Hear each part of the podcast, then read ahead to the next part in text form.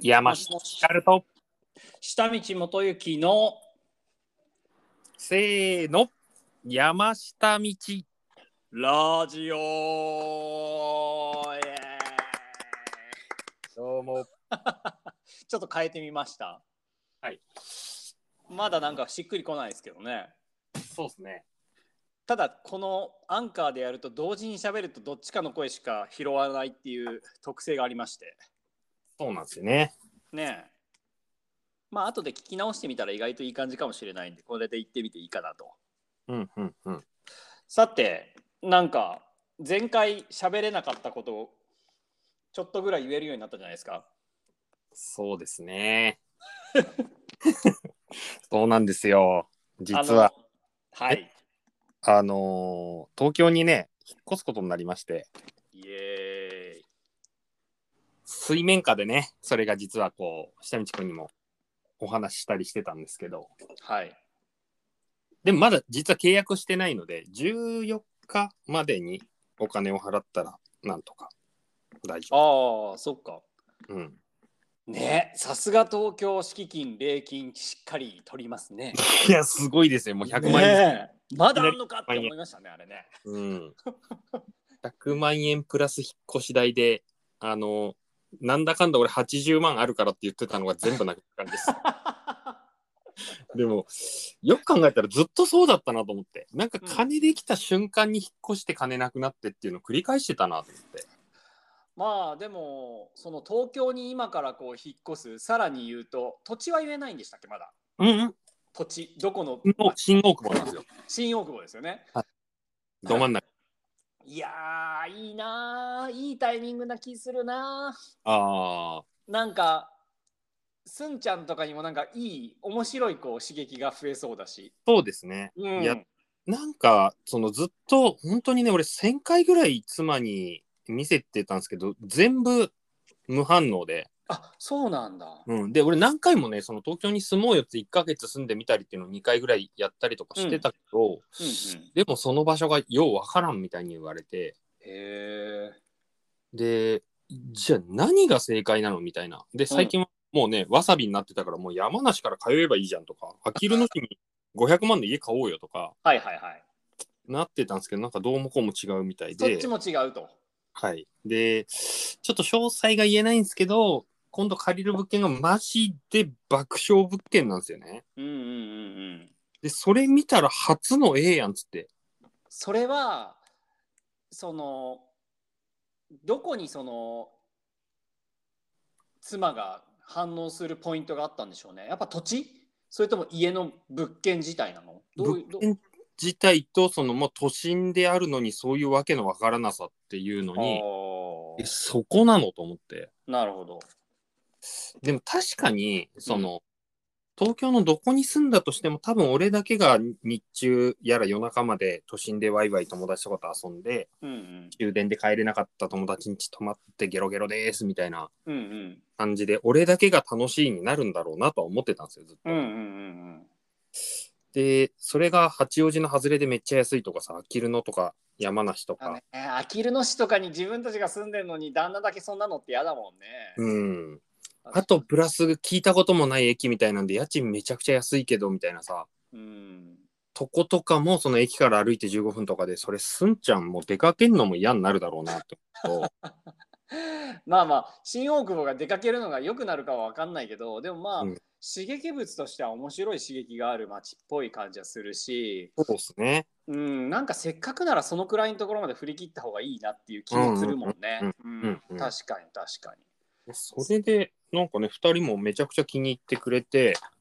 あとさ、うん。なんかこう俺の勝手なあれだけどうん。東京に住むって言っても逆にこう、いいところもあるじゃん。そのあの青山とかさそういうところもあるじゃん、うんうん。俺青山に1年間ぐらいこうレジデンスで住んでたけどさ、うーん。ああいうとこ住むとさうん。その買い物が紀ノ国屋しかないですとかってなるじゃん。ああはいはいはいはい。だからこうそういう意味では新大久保とかってかなりこう都心というかこう面白い東な日本では最も都会の面白いあたりだけど、うん、安いものもいっぱいありそうだし、そうですね。ね、そういう意味ではうんいろんなものが選べるっていうのは面白そうだなって気がするようね。ん、もうね、多様性を肯定しないと絶対に生きられない街っていう感じが そうだよね。そうだよね。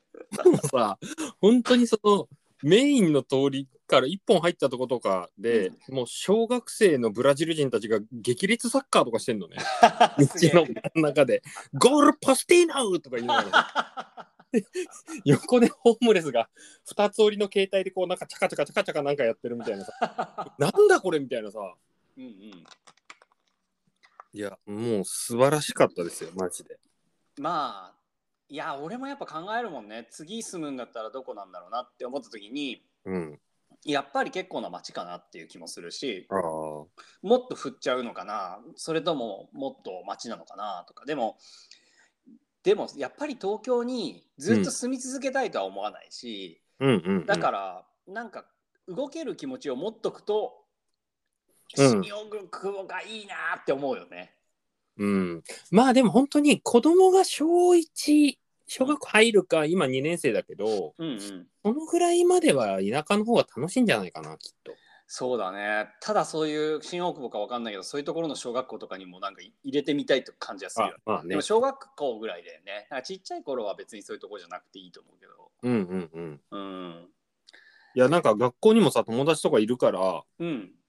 なんか、その、んすぐ引っ越すのは嫌だろうなと思ったんだけど、うん。割とすごい気に入って、うん。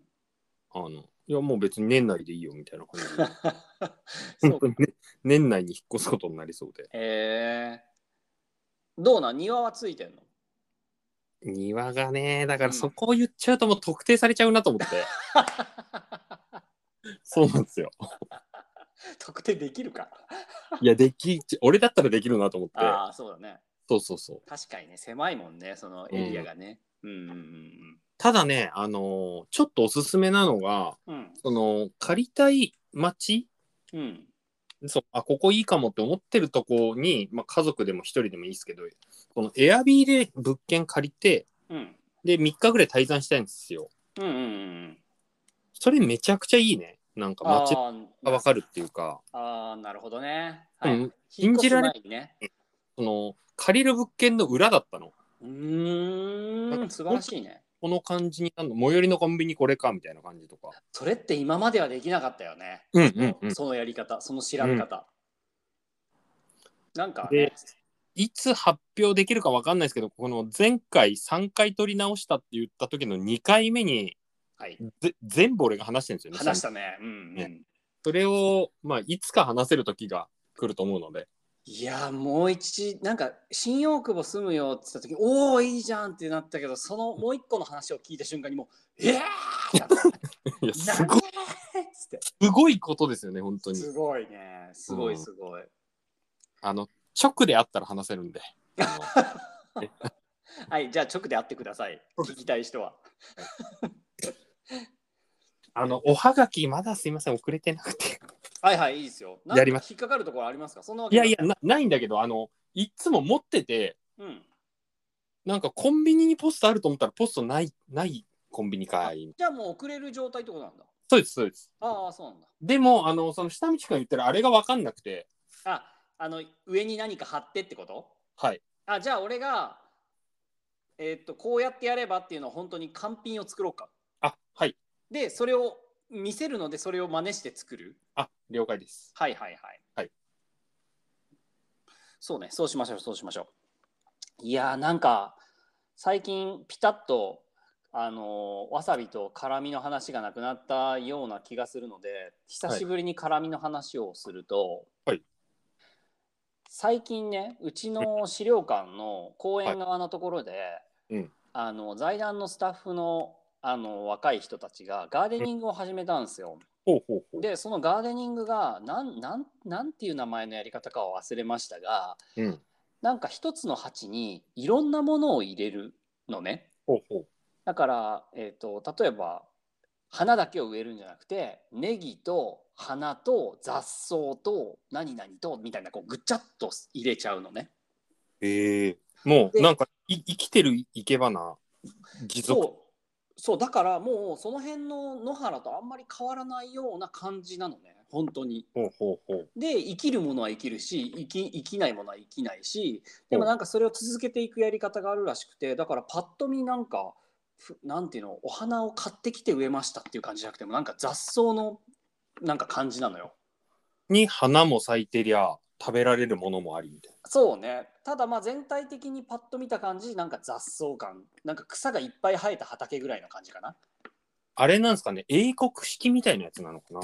いや多分新しいエコ的な環境みたいなそういうのだと思うんだけえど、ー。ただもう一段階面白いのが最近さらに、うん。そのプランターがちょっとこう宙に浮く感じにしてあって足をつけてうんうん。でそのプランターの下に水槽を持ってきてそこでメダカを飼ってるんですよ。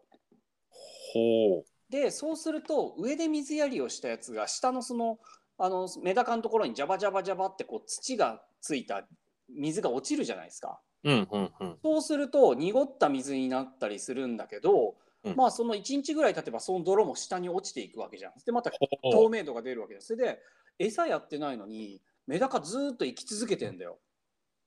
ビオトープみたいなのがそうそうそうそうそうそう。お。それをまあ立体的に作ってるんだと思うんだけど、えー面白い。でうん。面白いんだけど結構、うん。ただもっと面白いのがそのまあガーデニングを彼らがやっている隣に俺はせっせと拾ってきた、えーと海で拾ってきた瓦とかこうブロックの絡みをいっぱい置いといたのよ。うんうんうん。あまあまあ雨ざらしにするために並べといたんだけど、はいある時子供たちが3歳ぐらいの子供たちが3人ぐらいわーっと来てメダカだメダカだみたいな感じになって うん。で俺はそれをガラス越しで見ながらああいいねと思いながら見てたら一人の男の子が俺が拾ってきた直径5センチぐらいの辛みのかけらをそのなんメダカのいる水槽の中にボジャーンって投げ込んだのよ。ほうほうほう。でうわーってなったんだけどその時は。うん。ただ鉄分があるいやこれめちゃくちゃいいなと思ったのよなんかあの本当に辛みのレンガがうん悪いものが出る出るのか出ないのかが一番わかるじゃん。ああそうですねそうでちっちゃな生き物がその中にいるってことは出ればすぐに死んじゃうわけじゃん。うんうんうんでももう1週間以上経ってるけどとりあえず全然元気なのね。おおでこのその辛みの上にもまた泥が溜まってきたりしてて 面白い状態になっててこれって直島っぽいなっていうか直島のところにも辛みは捨てられてたわけだしそれが海には流れてるわけだしそれが実際に本当に影響があるのかどうかも見れるわけだから。あれなんじゃないの？やっぱ辛みレンガ自身も人人格というかさうん。なんかサウナ的な感じでさその、うん。で出来たての辛みレンガをそのメダカいるとこに入れたら多分死んじゃうけどうん。何回も浄化されてんじゃないの？空気を浴びたり熱を熱っていうか太陽を浴びたりとかして。まあそれもあるかもしれないしそのガラス質のものが入ってるから表面がガラスによってこうパッケージされたようなサランラップに包まれてるみたいな状態なのかもしれないしおそこは分かんないんだけどでもその俺は投げ込むことを考えてなかったけどその水槽の中に投げ込まれたその辛みレンガのかけらがこうなんか環境みたいになってるのがめちゃくちゃ面白くて、うーん。なんかやられたな3歳児にやられたなと思いながらこう見てんねなるほど。いいですね。うんいいですよ。なんかちょっとネタバレっぽくなるんですけど、はい。その新居にうん。内見行ったらまあ井戸があったんですよね。ほい。だから俺新大久保でわさび作ってやろうかなってちょっと思っ 出た。ていやなんかさうん。なんかできるっぽいんですよ。だからそのビオトープみたいなの考えてて最近まさに。あそうなんだ。うん。うん。なんか冷蔵庫の中に水入れてそこにわさび置いとくだけで1ヶ月以上持つから多分これあ作れるなと思って。あそういう意味ではあれだよね。地下水って冷たいまんまだったりするから、わさび、うん。ねいやそのままでできるのかうん。でも飲めるか飲めないかも分かんないから。あー。なんかさそういうのってむちゃくちゃ厳しいじゃんなんか。井戸水飲むみたいなのって、まあねそうだね。でも昔みんな井戸水だったんでしょって思うとさなんでそんなみんなビビり始めてんのって思うんだよね。はいはいはいはい。だからまあ多分大丈夫だろうけどでもまあ飲めないと考えたらなんか我が家水にうるさいんで。はいはいそうですねその水場を今すげえ探してるんですよ、新大久保。あーあーあるの？そんなのいや、とりあえず豆腐屋か、ああもしくは、あの、昔は新井薬師に住んでたんで、うんうん新井薬師のなんかお寺さんみたいなところで湧き水出てたんですよね。で、それよく汲みに行ってたなと思って。そうなんだ、うん。でもそこをググっても、うんほぼ出てこないの。俺が言ってうんだから、内緒にしてんのかな、みんな。あああるかもしれないよねうん。うん確かにでもまあ街でも湧いてるところはあるよねうんうん。うん全然ありそいやビオトープおもろいっすね。ううんしかもねいいんだよねなんか全然こうなんていうのかな地中美術館って直島にあるんだけどさ、はいはい。そこの手前にさモネの庭みたいな名前のうん。こうガーデニングしてるところがあってめちゃくちゃ綺麗なんだけどですっごい綺麗にいつも手入れしてるんだけど、うん。こう季節ごとに結構植え替えんのよ。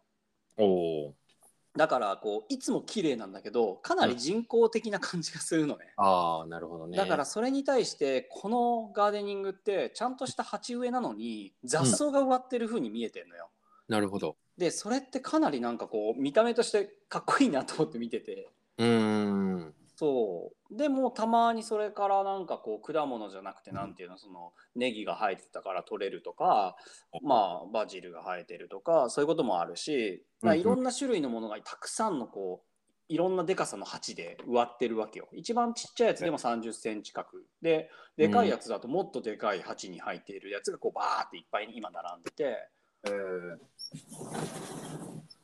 なかなかいい感じですね。うーん。なんかもう帰ったんですか？家に。はいはい。あもう福岡。うんうん。おおでももうあれですね。福岡にいるのがもう秒読みだから秒読みっていうの。だかそうっすね。らねえ。やうん。やっとかないといけないこととかあったりするの、でも特に、まあ、物を減らしたいかなっていうあ。そうだようん。なんか昨日もわさび行ってきたんですけど、久々。ねあの、なんて言うんだろう。最近雨があんま降ってないからか、うん、うん、そう枯れてるとこが多くて、枯れてるへあのへー。水が届いてないんですよ、わさびに。なるほどなるほど。だからそその水路を昨日作りに行ったんだけど、うん。めちゃくちゃ楽しくて、そうか。水が水量が少なくなると枯れちゃうのかうん、でも、それでも育ってんですよ。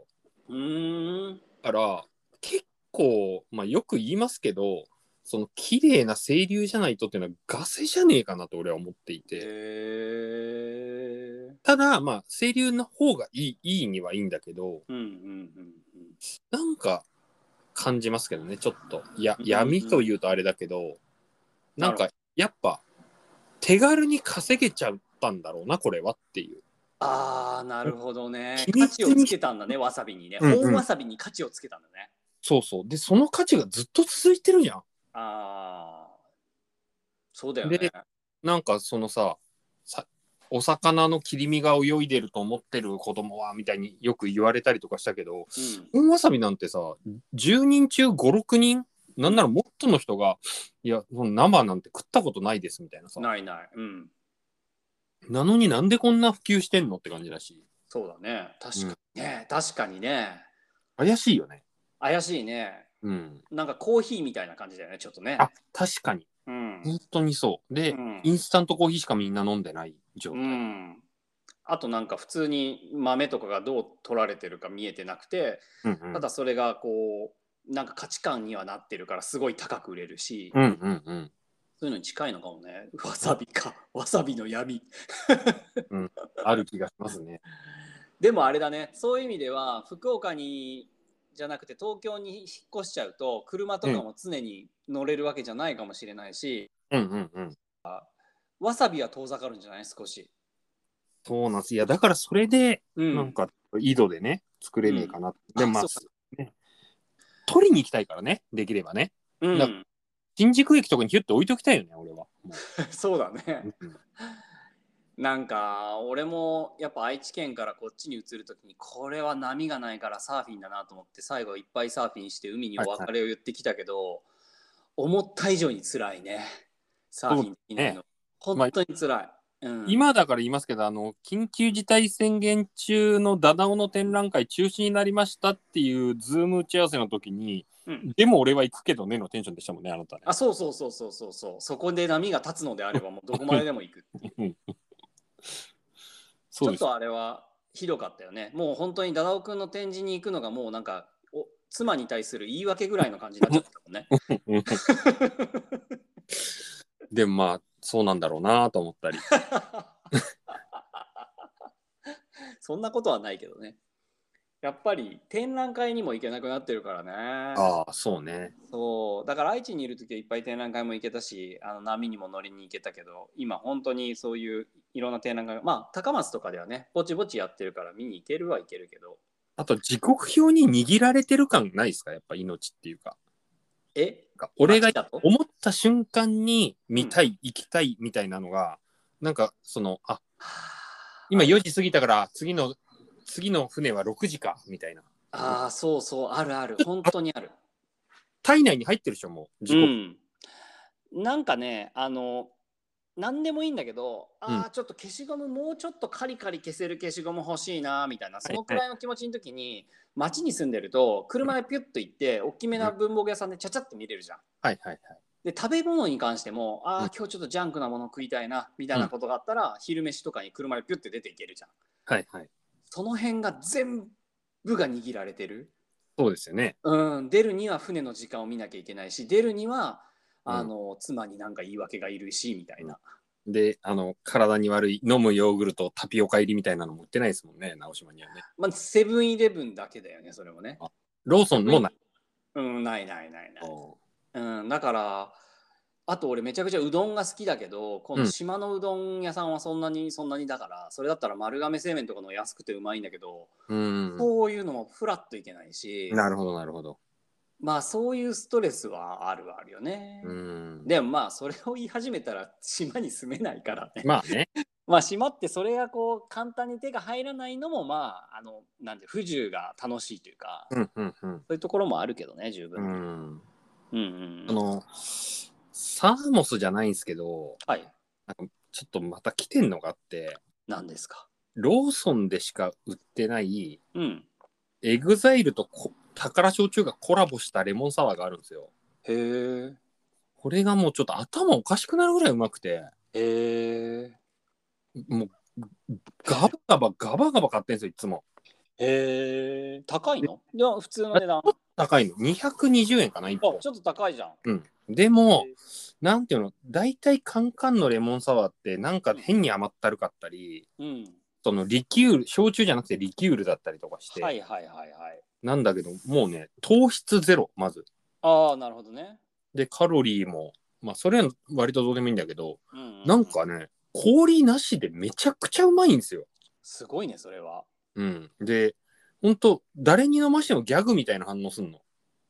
なんか、すごいびコラボのレモンサワーがうまくてさ、つって、うん。人に渡したら、えひょっとしてエグザイル好きなんですか？みたいなさ、最初反応 されいやいや、別に好きでもなんでもないんだけど、これがとにかく美味しくてとか言って、いや、大げさでしょ、うん感じから飲んで、うまーってみんな言うの。へえ。なんかね、おすすめなんで、もし島を出た時に、はいぜひ。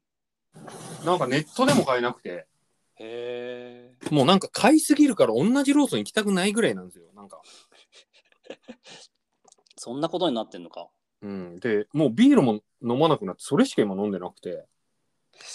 へえ。ちょっと一回飲んでもなんかでもなんかレモンサワーってすごい出てるけどうん。ねどっちかというとこうアルコールの臭みを消すための飲み物じゃん、って、うん絶対にうんだから、悪質な あのアルコールを飲まされそうで嫌なんですあ、そうでしょ？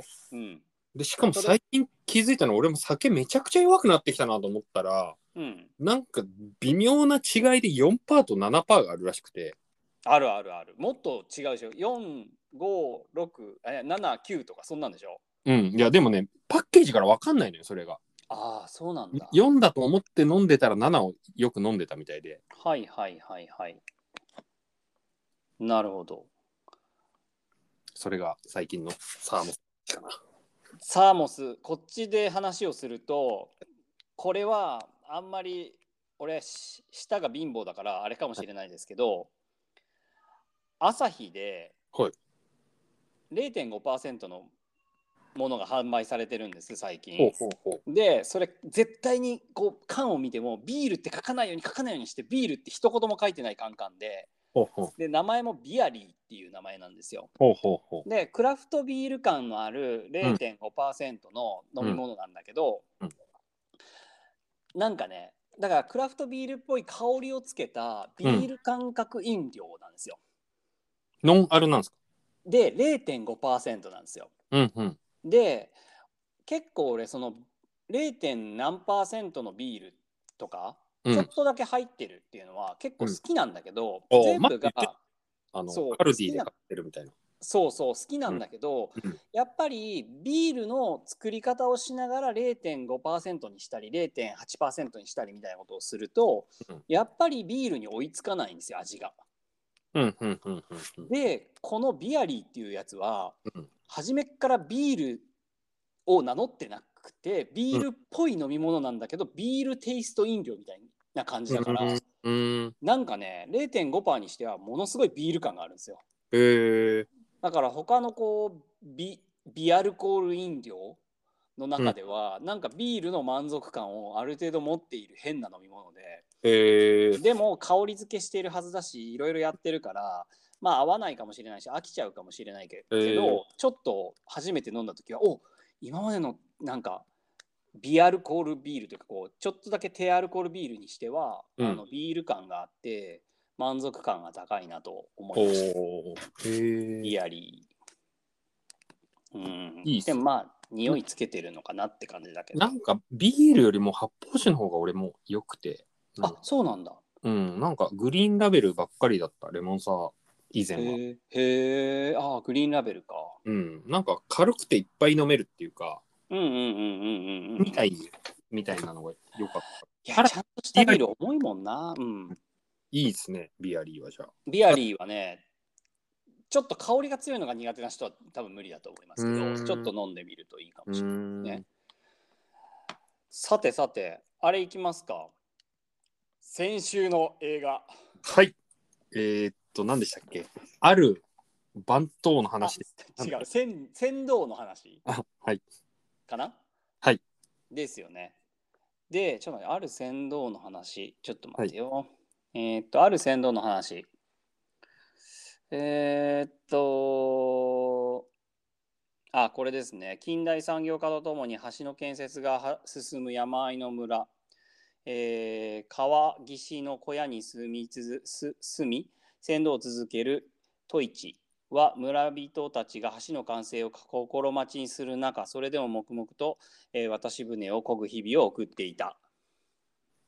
まあ、そこの中に女の子が現れて少しこう狂い始めるっていう内容なんですけどうんうんこれまた2時間17分ありましたね。結構長かったですよね。結構長かったですね。で僕知らなかったけど見終わってから調べてみると分かったのは小田切丈が監督なんですねこれ。もうなんか爆笑っていうかさ、あのエンドロール出てる時に、うん。編集小田切城って書いてあって、はぁ？と思って、いや、出てなかったでしょ。もしくは、こんなカタカナの同姓同名いんのかって思ったら、最後の最後に監督小田切城って出出てきて脚、本監督小田切丈。ギョギョヒャーと思ったよね。でもなんか見ながら、うん。若い人で昔の映画とかが超好きな人なんだろうな、みたいなああそうそうそうそう。感じはあって、なんかかなりこう本物志向で作り込んでるけど、なんか途中でいらん CG みたいなのがいっぱいあったりとかして、あそうね。こういうのいらねえんだよなって思いながら見ましたよね。そうですね。うん。ちょっと僕の感想から言ってもいいですか？はい。でもそこにすごく似てるし、多分こういう感想が多いのかもしれないけど、はいえーっと、僕の感想としては、映像、うん音、うん俳優、うん衣装、うん最高級の品をすべて揃えた芸術作品を作りましたっていう感じ、ああ、そうね。そう。だから俳優もああこの人出てるんだ。あこの人笑お笑いはこの人か。このなんかあミュージシャンはこの人が出てんのかみたいな、うん。なんかもう全ての文化を集めて結集しましたみたいうんうん。なでもうなんか、うん映像も綺麗だし音もすごくいいし。うん。なんかで服も昔のボロっぽいんだけど絶対新しい、あの服作る人が作ってるっぽい感じ。ああ。うん、いや、もう抜かりないっていうか、そうねすごかったですよね。すごかったけど、うんこんなに長い必要あるかとかあーあとさこう衣装、和田恵美って書いてますね。あ知ってる？あの、和田弁のパートナーで。ああそうなんだあれですよ、黒沢映画。やっぱそうなんだそうですよ。いやもうね明らかに黒沢映画みたいな感じで、うんなんか芸術作品の映画を作ろうとしてるっていう感じだよね。う。うんんでもなーみたいな。でもなんか、あの、小屋あったじゃないですか、絵元は。はいはい。はい。あの小屋作るの楽しかっただろうな、みたいな。そうね、うん。あとこうなんだろうなその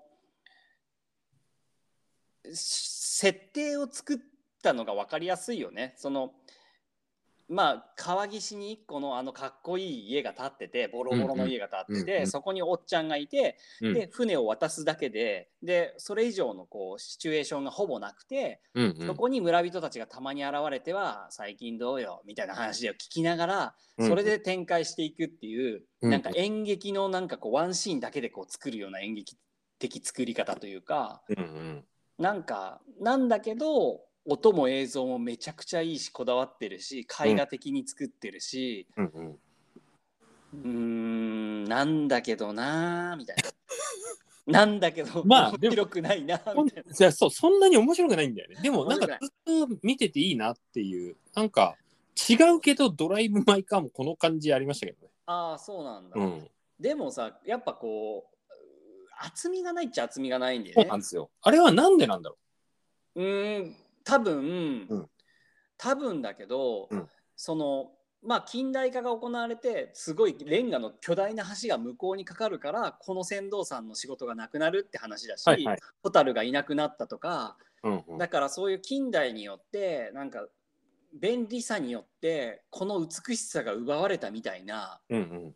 話がなんていうのかななんか正なんなんだ正しさと悪者みたいなうん。でもそういうもんでもないじゃんっていうのが引っ張り合わないと複雑な気持ちにならないんだけど結構分かりやすく近代が悪くて近代化が悪いっていう構図なんじゃないかなっていう、ああ大したレンガも使ってねえし。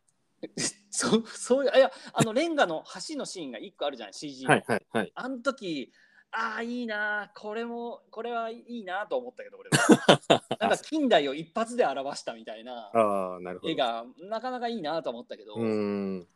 なんかこう何とも言えない引っ張られる感じってよりはうん。なんか言いたいことがすごい透けて見えるっていうかうんうん。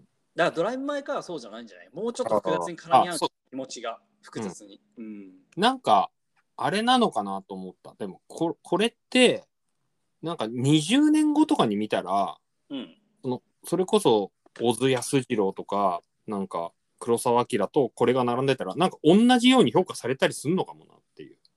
なんかうん。私が知らない昔の話でしょみたいなさ。うーん。なんかなんかなんだろうな。20代ぐらいの頃にうん矢沢永吉をあえてかっこいいっていうのがウケるよねみたいな感じってもう今の人って分かんないと思うんですよ。なんか今俺が矢沢永吉って言ったらあ普通に直撃世代ですかみたいなさ。うん。なんかいや全然違うんだけどあえていいって言ってんだけどねみたいな感じと一緒でなんかあえて並ぶはずがなかったものがなんか同列に並べられるようになっなんかあの永瀬正敏の私立探偵浜マイクみたいな映画あったじゃないですか。ありましたね。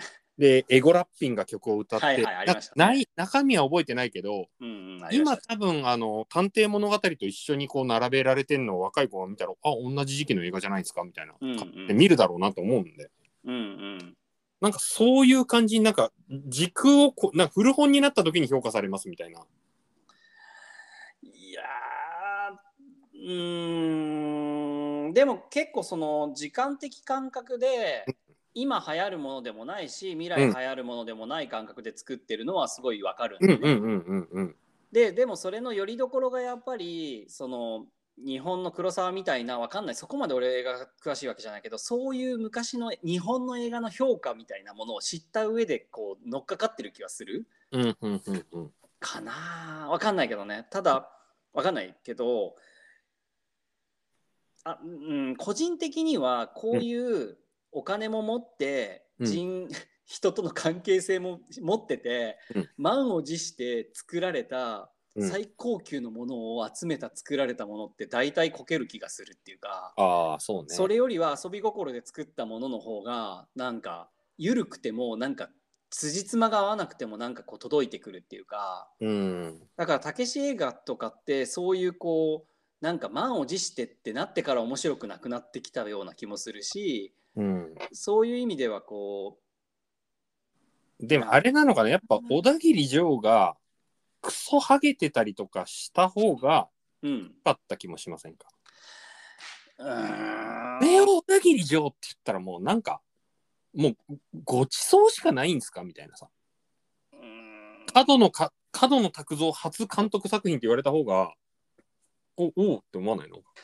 まあこれ映画見に見ながらすごい考えたのは、うん。この映画監督誰なんだろうって見ながら思ったよねやっぱあね。あだからすっげえ有名な監督例えばわかんないけどこう女性で奈良県の監督とかいるじゃん。川川本さんじゃなくて川、えー、とオリンピックの映像とか撮ったあの女性の、うん。わかんないけどねまあああいう系の監督なのか、うん。どういう監督が作ったんだろうこれってずっとモヤモヤしつつあー。見ててで最後に「監督誰だ？小田切城か」みたいなのもあったけど。そうね。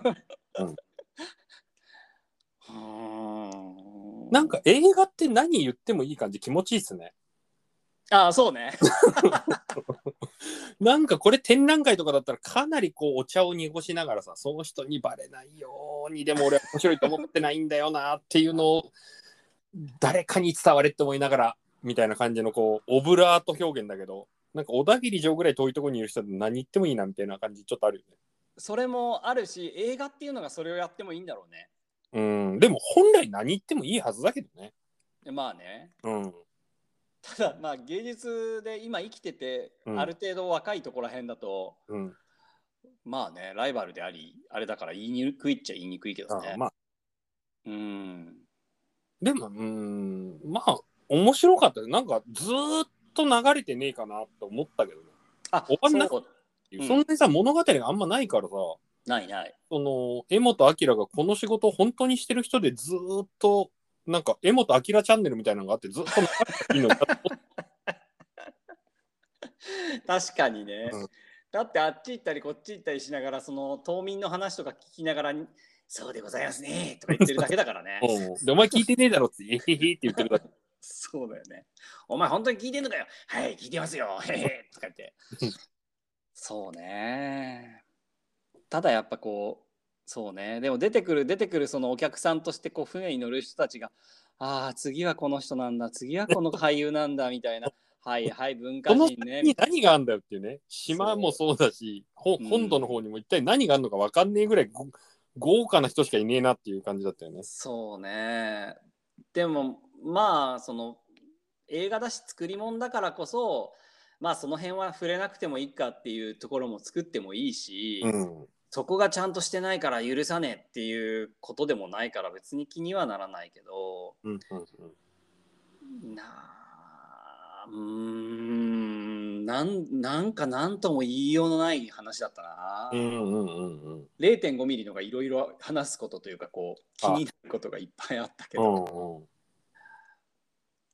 でもあれだよね作品ってその人が出るから怖いよねそうね。うんだから本当につまらないやつはつまらないやつ つまらないものになるしさ。うん。本当にユーモアがないやつが作ってユーモアっぽいものを作ったら本当それこそ寒いし。うん、でも真面目なものを作ってるけど本当にユーモアの心の底にある人が作るとそのユーモアってなんかにじみ出るし。うん。なんかそういうのって作ったものに現れるから恐ろしいなと思うよねなんかね、うんうんうん。恐ろしいっていうかまあうんそうねそんな感じですか？次の映画どうします？あ次の映画ねなんかおすすめしてきてる映画ありましたよねありましたっけ？うんあのえー、と感想の中に、この映画どうですか、今度2人。はいはいはい。はいあっち読んでみますか、じゃあ。はい。では、えっ、と、じゃあ僕の方から読みますね。はい。で、えっ、と、多分次のやつ長かったから、あの、光くんに送られてきたやつは俺が真ん中を読みますね。はい3つ送られてきてたので。はい。はい。はい。では、お便りいきます。お便りコーナーです。えー山下さん、下道さん、ラズベリーさん、おはようございます。中野です。おはようございます。ありがとうございます。えー10月から NHK のテレビ体操に、えー突然男性が加わりました。うん63年間で初の試みだそうです。時代はどんどん変わっていきますね。そして次回100回おめでとうございます。お今日は私が下道山下道ラジオを聞きながらメモした言葉の中から勝手にベスト5を選んでお伝えしたいと思います。ありがとうございます。それでは第5位。えーででん。わかんないことを楽しめなくなるのは不幸。わかんないことを楽しめなくなるのは不幸です。えーすぐに検索して答えを見つけようとする時代、わからないを楽しむ余裕も大切だと気づかされました。では続いて第4位ででん。サウナが発展場で使われるように見見る人が違えば見える光景あ景色も違う。サウナが発展場に使われるように見る人が違えば見る見る人が違えば見る見える光景が違うです。えー、と視点の話はよく出てきましたが自分の主観を信じすぎるのは危ないなという発見がありました。そして第3位じゃじゃん、えーボトルメールを流すようにラジオを続けるです。結果を待つ時間を変えてみる。既存のルールを少し変えてみるというお二人の姿勢に毎回驚きます。少し長くなってきたので、えー、後の2つは次回にして今週の質問です。お二人が98回のラジオの中で印象に残っている言葉はありますか？よろしくお願いします。ありがとうございます。ございます。3位の後、期待しちゃいましたよね。なんでしょうね。ええ探してんじゃないですか、今でも。わかんないけど。ありますか？きゅ ?98 回の感想。あ、でも感想を思い出すために、あの、忘れ、印象に残ってる言葉、なんかありあります？下道さえ？ん？もしなければ、もしくは考えるならば、あの、ラズベリーさんの振り返りを読んだらちょっと思い出せるかなと思ったので、今読みましょうか。そうですね。でも、あれですよ、98回のラジオの中でだから、あ、あ、そういうこと？そう。だから、もう過去で一番こあう、うん、ははは。なんか、あんまない？そうですね。なんか喋りながら考えてるところがあるし、喋るからこそ思考が進んでるところがあるから、うん。なんかあれですよね。この言葉っていうのってあんまりない。なんだろう。全部で考えると何にも浮かばないな。ねえ。出来事みたいなことはありましたけどね。こういう出来事があったっていうのは結構面う白かった。んうんうんうんうん。ちょっと宿題ですかね、100回まで。はい、そうですね。はい。はいえーじゃあ次読みます。えーはい山道ラジオ98回の感想です。ラジオネーム週刊ラズベリーさんいつもありがとうございます。はい。山下さん、下道さん、中野さんおはようございます。ありがとうございます。東京の直売を終え家族が見守る中ラジオに取り組む山下さんとスマホの省電力モードが解除できず定期的に画面を押す下道さん。今週の映画は0.5ミリ。津波市の展示と3.11を接続されるさせるために、えー2011年3月11日から2ヶ月分の新聞をヤフオクメルカリで奇襲しまくる、うん、下道さん。うん。あ収集ってもんですかこれ？多分そうだと思います。記事の一つずつがずしっと重いけれど自分はこれを作品にすることができるというのが印象的でしたうん山下さんが映画「あの頃を見ていて、えーちらっと映った iMac から懐かしいと思ったことを作り手は意識してその映像を映り込ませているし作為的であるこの話と山下さんがビブリビブリオテイクの直売で自分の好きなタイトルになるようにその言葉を縫って担当者に送った話下道さんが公のトークショーでカチッとせずにラフにいられるように司会者を準備してフレームとして維持した話がつながりました。なるほど。えー DIY セルフプロデュースというとたまらなくダサい言葉になってしまいますが自分の意思を通すためには作為的でないといけないし味付けは必要だと思います、えー命令指示といった強いものでなくても自然と自分が望む方向に進めることができるという新しい明るいきっかけをこの話から感じましたなるほど。えーこの辺りは以前話していたオープンソース問題にもつながりプロの裏技が漏れる現代においてセルフプロデュースのハードルはぐっと下がっているしふ人に動いてもらえるように自分から動くことが大事なのかなと思いました、うんえーしょぼいバーニングマンが局所的に起きるといい世の中になりそうな気がしますねなるほど、なるほど。またラジオ楽しみにしていますとありがとうございます。なるほどそうですね。つなぐ術ですねいろいろ 本当だよね。うんそうかって感じなんだこの感想でつなぐ感覚。うんねえ。何なんでしょうね。なんかこう、変な新しい体験してますよね、うんこれね。なんで、こう、まあ昔ね、あの毎日やってた頃に、昨日うん俺が言い過ぎたことみたいな反省のコーナーが頭にあったことはあったじゃないですか。はいはいはい昨日のちょっと発言ちょっと誤解を生むのでもう一回訂正しますみたいな、うんでもこの1週間おきなのに先週思い出す時間があるのが面白いですね。うんうなんかこれにちょっと似た感じは、うんあうん。完全自殺マニュアルの鶴見渉さんっているじゃないですか。はいはいいますね。ゼロ円ショップしてる。あのファンファンの方がやってる鶴見さんの語録みたいなのがあって、へえ。鶴見さんが何かツイートしたらその2004年に書いたこの本の何ページにこういうこと書い書かれてます以前にみたいなのがひょあなんかねそれを鶴見さんがリツイートしてくれておお言ってるんだみたいなさ。ーあーなるほどね。それに近いよねなんか。そうね。うん、お前この時これ言ってたぞっていう。これとこれつながってますぜみたいな感じがさ。それでも近いけどそれって違うところとすると結構格言的なものを、ま、集めるのにちょっとそっちは近いけど、うんうんうん。このラズベリーさんのやつって俺らが言ってるもう何も考えなくて言ってることを なんか結構全部こう入れながら全部つなぎながらこう、なんかもう一回鑑賞させるというか、うん。言われてみりゃその時にこういうこう同じニュアンスのこと言う。だからラ ラズベリーチョイスなんだよね。ベスそうね。ラズベリーみたいな。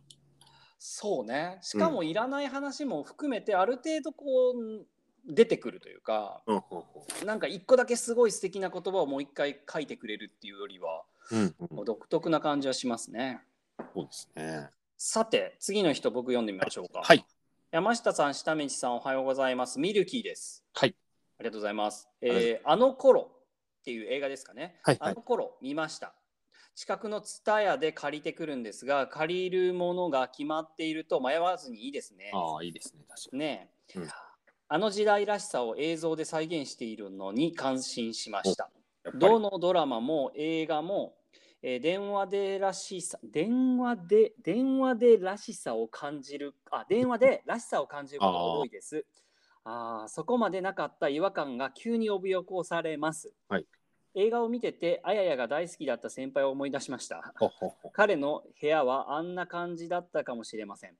カラオケで振りも歌も完コピして、えー見せてくれてみんな大笑いしました。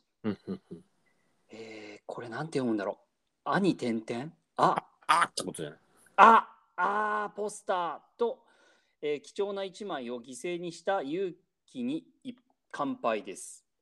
なんかそういうシーンがあったのかな？そうですはい、ではい山下さんが、えー福岡を離れるとのこと。ただ寂しいですが、車の運転の荒い福岡からようやく出られますね。車といえばドライブ・マイ・カー以来、クラシックカーのかっこよさが目に留まります。かっこいい戦隊ものへの憧れを映像にほんの少し入れたくなるのでしょうか？東京の面白物件でまたどんなことが生まれるのか引き続き途中でやめるも応援しています。いよいよ99回目ですね。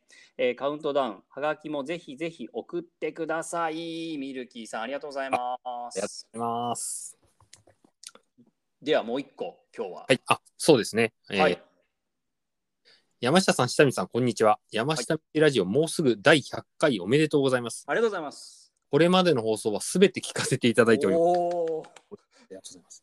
毎回楽しまささせてもらっています。本当にありがとうございます。私たち、私の生活の中ではお二人が話されるような話題に触れる機会がないので、この放送でしか聞けないとても貴重な放送です。時々放送で紹介された本を読んだりもしています。知らなかった面白いことが知れて本当にありがたいです。私は山下道ラジオをパソコンで MP3 や M4A というファイル形式でダウンロードし、そのファイルをスマホに転送し、Bluetooth のイヤホンで毎日の食事の準備中か ランニング中に聞いています。ありがとうございます。このようにすると途中で CM が入ることもなく、ギガも使わず電波の具合でと途切れたりすることもなく、私の安い中国製のスマホでも動作が不安になることもなく聞けるのでそうしています。えー第96回の放送で山下さんが山下道ラジオもっと広がった方が面白いのではないかとおっしゃっていました。私はなんとなくこのラジオで聞いたことは SNS などで共有しない方が良いのではないかと 共有しない方が良いのではないかと思ってました。えーお二人の電話をこっそりシェアしていただいているような雰囲気を感じていたからかもしれませ。うんん。ラジオでお二人が話されたことについて他のリスナーの方たちの感想も聞いてみたいなと思うことがありました。もしかしたらリスナー同士の交流の場があると面白いかもしれないと思います。昔のインターネットにあったような気軽に参加して書き込めるようなチャットか掲示板のようなものはどうでしょうか最近始まった映画の感想コーナーも楽しみにしています。98回の感想を聞いて、サニー、強い気持ち、強い愛という作品はどうかなと思いました。90年代に女子高生だった人たちの物語で、以前の山下道ラジオでも話題にな話題に上がった電気グループの裏ドキュメントを撮っていた大根仁監督の作品です。おおなるほど。私は友達に勧められるままに前情報なしに見たのですが出だしからとんでもないものを作ってくれたのだなという嬉しい驚きがありましたまた次々と登場してくれるキャキャスト陣にもサプライズ的な楽しさがありましたうん。私は現在42歳で90年代には広島の小さな町で少ない雑誌などから東京の情報をチェックしていた高校生だったのであの頃に想像した東京が舞台になっている映画を30年後に見ているというなんとも独自な感動のある映画体験になりました、うん。えーお二人とも元気で今後の放送も楽しみにしております。よろしくお願いいたします。大垣幻影マッサージ幻影って言うんだよね。新旧？あ新旧。多分ね。あ、新旧、はい。あ、新旧じゃないかもね。えー、大垣さんありがとうございます。ありがとうございます。ほう。すごいですね。うんあの、あ、ちょっと待って、本当に新旧かな？わかんない。まあいいや。新旧じゃないかもね。わかんないけど。えっ、と、この映画見ました？この映画見ましたはいあ、見ました？すでに。うんああ、そっか。俺ね、このサニーって多分韓国映画なんだよね、もともとね。えそうなの？そうそう。で、韓国のその懐かしい時代のやつを日本のやつにガチで置き換えたやつだと思うのよ。へえで、俺、韓国のこのサニーってすごいヒットしたから、その当時、うんうん10年前ぐらいに。うんだから見に行ったって、まあ面白いなとは思ったけど、それを日本版だから、うんうん見てないけど見てみますかね。でも見ちゃったのね。でもまあまあ軽くもう一回見てみてもいいんじゃないですか。うんうんうん、なんかこうある船頭の話がなかなか静かで長かったのでこういう軽快な感じのする映画はちょっと見てみたいですね。うんでなんかやっぱこうあの頃もそうだしこれもそうだしもうちょっとこうねおじさんになって思い出す対象みたいな感じになってんだなと思うよねうんうんそうだね。ビーチボーイズ懐かしいっすみたいな感じのさなんか、はいはいビートルズよかったねみたいな感じのが自分ら版になってんのかっていうさうんうんうんそうですね。うん本当にそうなってきてますね。そうなんですよなんか何にも変わってないのに気づいたら年だけ取ってみたいな感じはちょっとあるよね、そうだね。だここでこう今からどうやっていくかっていうかそれがこうなんか時間の間隔がどんどん短くなってきてるからうんだからその短くなってきてる感覚と子供の自分の娘とかの長い感覚を両方ともこう行き来しながらこういろんな生活のかなんていうの引っ越しだったりとかさうんうんうん。なんかこう生き方だったりさうん。そういうのをこう考えるのは楽しいけどねすごく。うん。うん。なんかでもやっぱ時間を止められてるような感じってあんのかな？ある？それ。いや、なんかさ、だって10個ぐらい上の人とかも全然大御所じゃないっていうかさ、ああ。なんか吉田剛とかってさ、なんか多分俺の10個ぐらい上だけど、あの人ってもうなんつうの？なんか別冊吉田剛っていう本が常に出続けるぐらいさなんかうん。すごい人だと思うけど、いやーまだ全然小僧ですみたいなテンションじゃんなんか。確かにな。なんか三浦淳ぐらいまで行ったらなんかこうちょっと大御所感はあるけどあー。なんかもう吉田剛ですら柳田国男とかって同レベルで語られるぐらいの人なんじゃないのとかって思うんだけど。確かにな。まなんでこうなるんだろうね、なんか吉田剛特集とか一回もないんじゃないのかなっていう。まあ現代美術とかで言ったらね例えばチンポムとかもなんかあのなんていうの？みなんか悪い兄ちゃんたちですみたいな感じだけどもう40いやそうそうそう、そうなんですよ。でもどこまでその悪い兄ちゃんたちやからたちでいけるのかっていうのもあるよね。うん。なんか変わらないじゃん。いやそうなん40ぐらいまでは変わんないのかな？50ぐらいまで変わんないままなのかなみんな。うん。だからなんかダウンタウンとかもなんかずっと面白いことやんなきゃいけないのって感じあの人たちですら。うーん。なんかあの辺からだからうちらなんか一切まあ、よく話すけどなんかそういう意味ではさ、最近さ、まあ、山城君とかにしてもだしさ田村雄一郎にしてもそうだしさ、その辺とかがこう学校の先生になってきてる大学の先生。そうするとね若干こう別に友達同士の関係性は変わんないけど、うん。なんか違うステージに変わったなって感じがなんか振る舞いが変わるよね少しはねおおそうなんだ。だからずっと例えばインタビューをやったりこうライターをしてますっていう人とちょっと違うじゃんなんかうん。今までは表現者だった人がこう教える側になったりするわけだから、おその時は結構変わるよね。だから俺の場合それをこう選択させられてるところではあるじゃん。そのその次の教えるっていうステージに行くんですか？それともあなたはまだプレイヤーのままもうちょっとやりたいんですか？どっちか選びなさいみたいな。えー、まあそれでなんかこうすげえ悩んだ上でじゃあ小学校に塾始めますって言っちゃったみたいな。うんうんうんうん。そうそうそんな感じはあるけどね。うーん。そうだねじゃあ、サニーにしますか。うんサニーにしましょうはい。サニーにしましょう、まああの次。うん。なんかその前にもいただいてたのを俺読んでない気がするんだよな。本ですか？え？あの何感想。あそう？えー、っと、俺がすっごい長いやつでまとめたやつは実は全部読みましたよあの時。あれは読みましたね、多分。読みました。えー、っとね。あれ、読んだかな？あの、前澤さん？あ読んでないです、読んでないですよね、多分ね。9月29日。そあの前読んでないと思いますそうですよね。はいはいはい読みますよえー山下道ラジオの感想。毎週聞いています。いつも本当にありがとうございます。月曜日が楽しみな1週間を過ごしています。山下さんと下道さんとは6年くらい前の春、豊田市美術館で初めて会いました。えー私は豊田市に単身赴任しており、美術館が近所だったのでよく見に行っていました。